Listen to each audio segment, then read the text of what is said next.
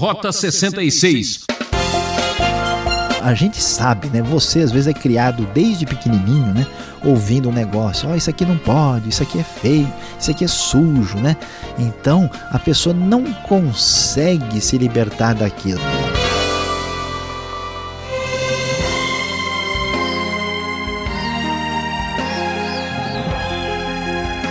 Este é o seu programa Rota 66. A maior aventura que alguém pode viver passa por aqui.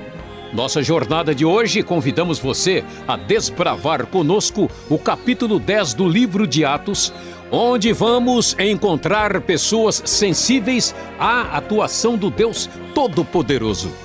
O professor Luiz Saião, em sua aula, fala sobre um almoço difícil de engolir.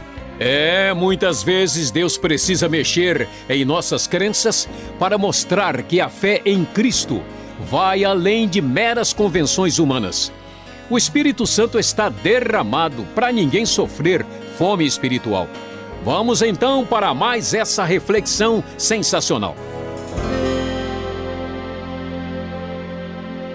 É, prezado ouvinte, você observou até agora como o Evangelho de Cristo está se propagando, sendo disseminado por toda parte, atingindo a Judéia, Samaria. Vimos como Deus abençoou a obra de Filipe e agora o texto volta a sua atenção para a pessoa mais importante do início de Atos, que é o apóstolo Pedro. Vamos ver aqui logo no final do capítulo 9 que Pedro vai uh, visitar os convertidos na cidade de Lida e ali ele cura Enéas, um paralítico que estava de cama há oito anos. E muita gente em Lida e em Sarona, ali na região norte da Palestina, se converteu ao Senhor. Lá em Jope, na região bem próxima, havia uma discípula chamada Tabita, que é chamada de Dorcas em grego, uma pessoa muito dedicada a Deus, a famosa pela sua prática de boas obras e de dar esmolas. Ela morreu e acontece que Pedro estava por lá e foi chamado quando ele estava ali próximo em Lida. Pedro então fez uma oração e sozinho ali no quarto, ele ajoelhou-se e orou e ordenou que ela se levantasse e ela então pôs-se de pé e todos ficaram admirados porque esta mulher havia ressuscitado dos mortos. Lucas está querendo mostrar como o poder de Deus está atuando de maneira extraordinária por meio do apóstolo Pedro através dessa cura e dessa ressurreição. E o texto então diz que Pedro resolveu ficar algum tempo na casa de Simão, cujo trabalho ali em Jope era curtir couro. E então veja só o que a palavra de Deus vai nos falar na sequência no capítulo 10. Em Cesareia, que não é longe dali, Cesareia é a capital administrativa romana aí é, da Palestina, havia um homem chamado Cornélio. Ele era um chefe militar de 100 soldados, ele era um centurião. O seu regimento era chamado de italiano. E veja só, Cornélio com os seus familiares eram tementes a Deus e muito consagrados. Isso quer dizer que eles eram pessoas é, que não haviam se convertido ao judaísmo, mas acreditavam na palavra do Antigo Testamento e acreditavam no Deus de Israel. Ele dava esmolas ao povo, orava a Deus sempre, e certa vez, nos horários de oração que os judeus fazem, por volta das três da tarde, ele teve uma visão e um anjo apareceu e lhe disse Cornélio, e ele ficou assustado. E o anjo disse: Olha, as suas orações e esmolas subiram como oferta memorial diante de Deus. Mande alguns homens a Jope para trazerem um certo Simão, também conhecido como Pedro. Ele está na casa do Simão, que é conhecido como o curtidor de couro, que fica perto do mar. Assim, Cornélio chamou dois dos seus servos e um soldado também muito dedicado a Deus e os enviou para Jope para irem atrás de Pedro. Veja só, prezado ouvinte, que coisa interessante. Cornélio surge aqui e Cornélio, como você vê, ele é um italiano, ele é um gentil, é, interessado nas coisas de Deus, mas você pode observar que agora o evangelho vai começando a se aproximar dos gentios. Primeiro os judeus, depois os samaritanos, agora os gentios, como vimos lá em Atos 1:8, Judéia, Samaria e confins da terra. E olha só o que aconteceu. Por volta da meio-dia, enquanto isso, enquanto eles estavam viajando, Pedro subiu ao terraço para orar e, estando com bastante fome, queria comer. Enquanto a refeição estava sendo preparada, ele teve uma visão, caiu em êxtase. Ele viu o céu aberto e algo semelhante a um grande lençol que descia à terra, preso pelas quatro pontas.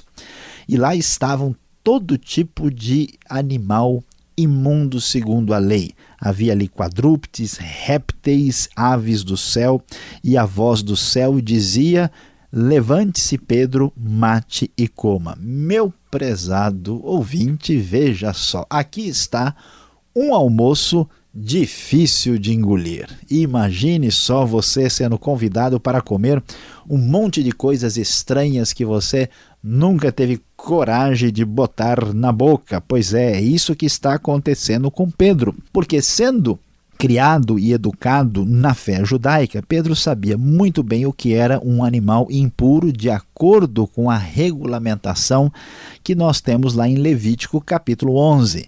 E agora essa visão do céu apresenta esses animais imundos. Então imagine que choque para Pedro, que confusão receber essa espécie de convite celestial para participar de um almoço, um almoço difícil de engolir. Então Pedro diz: De modo nenhum, Senhor, jamais comi algo impuro ou imundo. É surpreendente como Pedro chama ah, o próprio ah, Senhor de Senhor, mas diz de modo nenhum, ou seja, eu não vou fazer isso. Então, a voz lhe falou agora pela segunda vez: Não chame impuro ao que Deus purificou. Isso aconteceu três vezes e em seguida o lençol foi recolhido ao céu. Você pode imaginar, prezado ouvinte, a confusão de Pedro diante de uma situação dessa. Pedro então estava pensando sobre o assunto. Que, que era essa visão extraordinária quando os homens enviados por Cornélio chegaram à casa onde ele estava chamaram uh, e perguntaram se ali estava Simão Pedro. Pedro ainda estava pensando na visão quando o Espírito de Deus lhe disse: Olha, três homens estão procurando por você. Uh, desça e vá com eles, porque fui eu que os enviei. Pedro desceu e então quis saber o que estava realmente acontecendo. E, e, então os homens disseram: Olha, nós viemos da parte do centurião Cornélio, ele é um homem temente a Deus, justo, respeitado por todo o povo judeu, um anjo santo de Deus disse que ele, ele nós que o chamasse à sua casa, né? Ele precisa falar com você, então Pedro vai para lá. Meu prezado ouvinte, um judeu religioso não ia na casa de um gentil, não iria se contaminar assim com alguém que não fizesse parte do povo de Deus. Então veja que experiência difícil para Pedro mas em obediência à visão celestial, aquela visão estranha de um almoço difícil de engolir, Pedro vai com ah, alguns dos irmãos ali para a casa de Cornélio. Eles chegam, então saem de Jope, vão para Cesareia e todos estão ali aguardando ansiosamente. Quando Pedro ia entrando na casa, diz o verso 25, Cornélio, né, naturalmente movido por toda a emoção daquele episódio extraordinário, prostrou-se aos seus pés adorando. Mas Pedro não aceitou a adoração. Ele o fez levantar-se, dizendo: Levante-se, eu sou homem como você. E conversando com ele, Pedro entrou e encontrou ali muitas pessoas e ele começou a dizer: Ó, oh, vocês sabem que pela nossa lei eu não posso associar-me a um gentil nem mesmo visitá-lo. Mas Deus me mostrou que eu não devo chamar nenhum homem de imundo ou impuro. E então quero saber o que os levou a me mandar buscar. Então Cornélio contou sobre a sua visão e como ah, um homem de roupas resplandecentes havia aparecido e tinha dado a orientação de buscar Pedro, e assim é, ele diz que obedeceu a Deus e foi nessa hora, prezado ouvinte, Pedro então começa a falar e diz o seguinte a partir do verso 34. Agora percebo verdadeiramente que Deus não trata as pessoas com parcialidade, mas de todas as nações aceita todo aquele que o teme e faz o que é justo. Vocês conhecem a mensagem enviada por Deus ao povo de Israel, que fala das boas novas de paz por meio de Jesus Cristo, Senhor de todos. Sabe o que aconteceu em toda a Judéia, começando na Galiléia, depois do batismo que João pregou, como Deus ungiu a Jesus de Nazaré com o Espírito Santo e poder, e como ele andou por toda parte fazendo bem e curando todos os oprimidos pelo diabo, porque Deus estava com ele. E nós somos testemunhas de tudo que ele fez na terra dos judeus e em Jerusalém, onde o mataram, suspendendo no madeiro. E então Pedro vai para a, a, parte principal da sua mensagem e diz: Deus, porém, o ressuscitou no terceiro dia e fez que ele fosse visto não por todo o povo, mas por testemunhas que designara de antemão, porque nós que comemos e bebemos com ele depois que ressuscitou dos mortos. Ele nos mandou pregar ao povo e testemunhar que foi a ele que Deus constituiu juiz de vivos e mortos. Todos os profetas dão testemunho dele de que todo o que nele crê recebe o perdão dos pecados mediante o seu nome. Nessa hora, quando Pedro falou nisso, e Cornélio e os que ouviam ali creram em Jesus Cristo, que ele é aquele que perdoa os pecados, o Espírito Santo desceu sobre todos os que ouviam a mensagem, os judeus convertidos que vieram com Pedro ficaram admirados de que o dom do Espírito Santo fosse derramado até sobre os gentios, porque eles falaram em línguas e exaltaram a Deus. Então Pedro disse: Como é que a gente pode negar a água, impedindo que eles sejam batizados? Eles receberam o Espírito Santo como nós. Então ordenou que fossem batizados em nome de Jesus Cristo e então Pedro ficou com eles mais alguns dias. Meu prezado ouvinte, veja que história impressionante. Agora o evangelho chegou além das fronteiras, atingindo os gentios. Que história maravilhosa da conversão do primeiro gentil orientada por Deus que mostra que o seu poder não tem fronteiras. E é impressionante ver que tudo isso aconteceu com um almoço difícil de engolir quando Deus resolveu agir de maneira especial e, com esta maneira, ninguém pode impedir.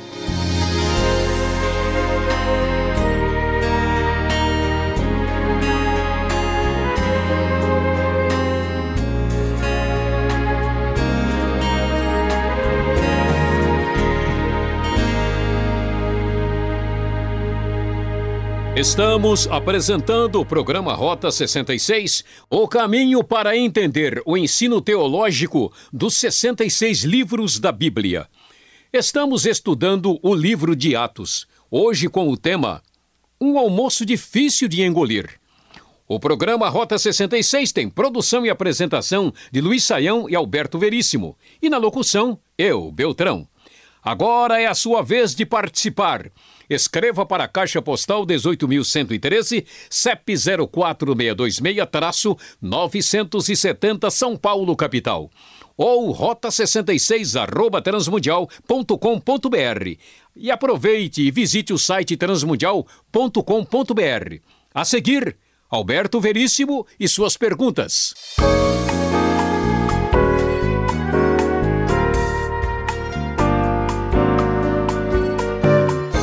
Vamos agora com as perguntas. Atos capítulo 10. Esta aventura você está saboreando na exposição do mestre Saião. Professor, Cornélio era um temente a Deus. O que significa isso que o texto apresenta aqui?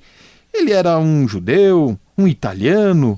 Qual a sua prática religiosa? O que podemos dizer a mais dele? É, pastor Alberto, quando uma pessoa lê o texto, parece que de fato a coisa fica um pouco confusa, né? Muita gente imagina que um temente a Deus é uma pessoa que teme a Deus, mas não é bem isso. Temente a Deus é uma expressão técnica que era usada para se referir a um gentil que era quase judeu. Vamos explicar isso mais claramente. Ah, na época, por pela crise né, do mundo no sentido religioso, as pessoas buscando respostas para a vida, né, de onde nós viemos, quem nós somos, para onde nós vamos, e o paganismo não tinha nada a oferecer, então eles buscavam e queriam saber sobre o Deus de Israel, o Deus verdadeiro. Alguns então se circuncidavam, se tornavam judeus e estes convertidos ao judaísmo eram chamados de prosélitos. Mas tinha uma turma que eles diziam: olha, fazer circuncisão, fazer todos esses rituais, não. Eu acredito no Deus do, dos judeus, eu vou na sinagoga, eu faço oração, eu dou ofertas, mas eu não quero me tornar plenamente judeu. Então, essa pessoa que fazia isso, esse indivíduo era um temente a Deus. É o caso de Cornélio. Por isso é que ele, mesmo sendo italiano, um gentil, ele tem práticas religiosas associadas ao judaísmo, porque ele era um temente a Deus. Agora, se Deus não salva ninguém por obras, veja aqui o verso 4 do capítulo 10, que diz o texto aqui, olha, que as orações, as esmolas subiram diante de Deus. Então, como é que fica essa questão? Pois é, pastor Alberto, veja bem que tanto é verdade que Deus não salva ninguém por causa de esmolas, de orações e de práticas religiosas, que Deus agiu de forma a Cornélio ouvir a mensagem que todo aquele que crê em Cristo Jesus recebe a salvação, a vida eterna. Se fosse suficiente, se fosse possível ser salvo de uma outra maneira, não seria necessário ah, que Cornélio fosse encontrar-se com Pedro para ouvir a mensagem. Agora, ah, vamos entender o que acontece. O que existe em Cornélio é uma sede de Deus e uma atitude sincera de alguém que busca Deus. Então ele não estava dando esmolas ou fazendo obras ou orações para se mostrar nem para buscar algum mérito diante de Deus, como se alguém pudesse dizer: Olha, Deus, eu fiz isso, fiz isso, o senhor está me devendo tanto. Ele foi com toda a sinceridade buscar a Deus e tantas pessoas que, mediante o seu procedimento, buscam a Deus com sinceridade, também serão aí contempladas por Deus da mesma maneira. De fato, nenhuma das práticas religiosas o salvou, mas sim Cristo Jesus, que considerou aí a sua busca absolutamente sincera do próprio Deus. Agora, o que podemos dizer desta visão que Pedro teve? Parece que o bicho ia pegar ou ele ia pegar os bichos. Deus precisava mostrar uma visão tão difícil de engolir para convencer a Pedro. Não é estranho? Pois é, pastor Alberto, mas é complicado esse negócio. A gente sabe, né? Você às vezes é criado desde pequenininho, né? Ouvindo um negócio, ó, oh, isso aqui não pode, isso aqui é feio, isso aqui é sujo, né? Então, a pessoa não consegue se libertar daquilo. Tem gente que foi criado desde pequeno, ó, você não pode jogar o pão fora, hein? antes de jogar você dá um beijo, né? Porque senão você vai sofrer as consequências. A pessoa, às vezes, ele, ele joga até um carro fora, mas o pão ele tem medo, né? Então imagine Pedro foi criado naquele sistema o tempo todo. Então, quando ele via um, um lagarto, né, um jacaré, né, aí um, um porco, né, um bicho, assim, um coelho, um bicho considerado imundo, ele nunca poderia imaginar se aproximar disso para comer. Então, se Deus não tivesse feito esse trabalho tão especial, essas, eh, vamos dizer assim, essas, essas cenas com seus efeitos especiais vindo aí no lençol do céu, seria muito difícil que Pedro abrisse o coração, porque na sua formação ele entenderia que isso era uma desobediência a Deus, para ele se aproximar de um gentil. Depois de tudo que aconteceu, ele ainda chegou na casa do Cornélio e falou: Olha, pessoal, você sabe que eu não devia estar aqui, porque a lei não permite, mas já que tudo isso aconteceu, vamos ver o que, é que vocês querem, meio que assustado. Agora, interessante, pastor Alberto, que o, Pedro já está mais manso. Por quê? Porque ele está na casa de um homem que é o outro, Simão, Simão que é curtidor de couro. Quer dizer, alguém que está curtindo couro está mexendo com um animal morto. Não era um negócio muito legal de se fazer no judaísmo, então você vê que o Pedro já está assim abrindo espaço para uma perspectiva diferente e aqui ele entende a realidade de maneira plena depois da visão dada por Deus. Agora o que chama atenção é Pedro e Cornélio quando se encontram, né? Porque Pedro tá, tratou Cornélio de maneira assim tão é dura, né? Quando ele se ajoelhou para adorá-lo, né? Não foi assim feito com boa intenção? Pois é, o Cornélio até está fazendo tudo aqui de coração aberto, mas olha, boa intenção não resolve tudo. Pedro sabe né, aquilo que é essencial do que a gente não pode abrir mão. Quando ele chega na casa do Cornélio e o Cornélio diz o texto lá, né? Ele se ajoelha para adorá-lo. Ah, isso de fato é um problema sério. Mesmo Pedro, né, sendo tão considerado um dos líderes importantes da igreja, a gente sabe que ele era um homem santo do Senhor, mas ele não aceita adoração de nenhum ser humano. Nenhum cristão pode ser adorado e ser considerado uma pessoa digna de qualquer espécie de veneração religiosa. Não é o caso, tanto que é verdade que o próprio Pedro, mesmo sabendo que o Cornélio não tinha culpa e que ele estava fazendo aquilo uh, de bom coração, ele diz: Cornélio, assim não, desse jeito não é possível, porque o que é inegociável é inegociável. Esse tipo de atitude não pode ser aceita em nenhuma situação. Agora, o final do capítulo 10, o verso 44, ainda Pedro falava estas coisas quando caiu o Espírito Santo sobre eles. E depois, lá, o verso 46, falando em línguas. De novo, o Espírito Santo derramado aqui, mais uma vez as línguas novamente. O que isso quer nos ensinar? Olha, pastor Alberto, olhando isso, a gente pensa, puxa, toda vez que se converter alguém, parece que vai ter que ter um Pentecoste de novo. Mas não é bem isso. Vamos entender o livro de Atos, né? Atos fala o que? Judéia, Samaria e confins da terra. E aí nós temos o que? O Pentecoste que atinge os judeus no capítulo 2, o Pentecoste dos samaritanos no capítulo 8 e agora o Pentecoste dos gentios no capítulo 10. Como nós podemos observar aqui, Pedro foi lá morrendo de medo e achando que talvez fizesse alguma coisa errada. A razão por que Deus faz assim esse Pentecoste separado para cada um dos grupos é para mostrar para os judeus claramente, ó, você quer saber como Deus aceitou mesmo? Olha só o poder do Espírito Santo sobre eles, do jeito que caiu sobre vocês.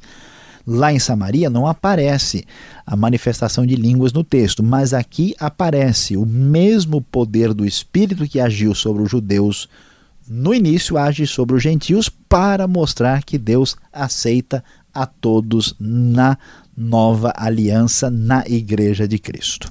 Obrigado, Senhor, pelas respostas e você que está nos acompanhando. Há um banquete preparado agora. Vem a aplicação desse estudo.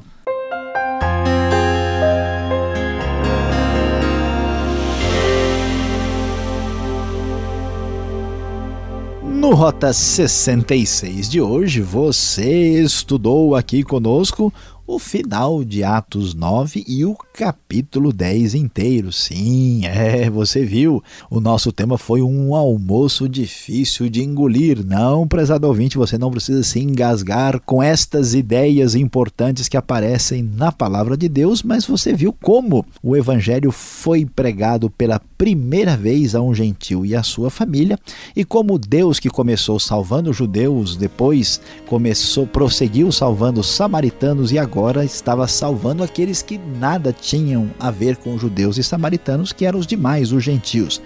Veja a grande maravilha do Evangelho, a mensagem de Cristo tem a sua força pela sua universalidade. Prezado ouvinte, veja que maravilha. Saiba que o Deus da Bíblia é o Deus da igualdade. Ele aceita a todos que dele se aproximam sem qualquer parcialidade. Que pena, ouvinte! Nosso tempo acabou. O programa Rota 66 ainda tem muito que falar sobre o livro de Atos. Esperamos você nesta mesma emissora e horário para a continuação deste estudo, ok? O Rota 66 é uma realização transmundial. Tudo de bom para você e até o próximo encontro aqui nesta Rota 66.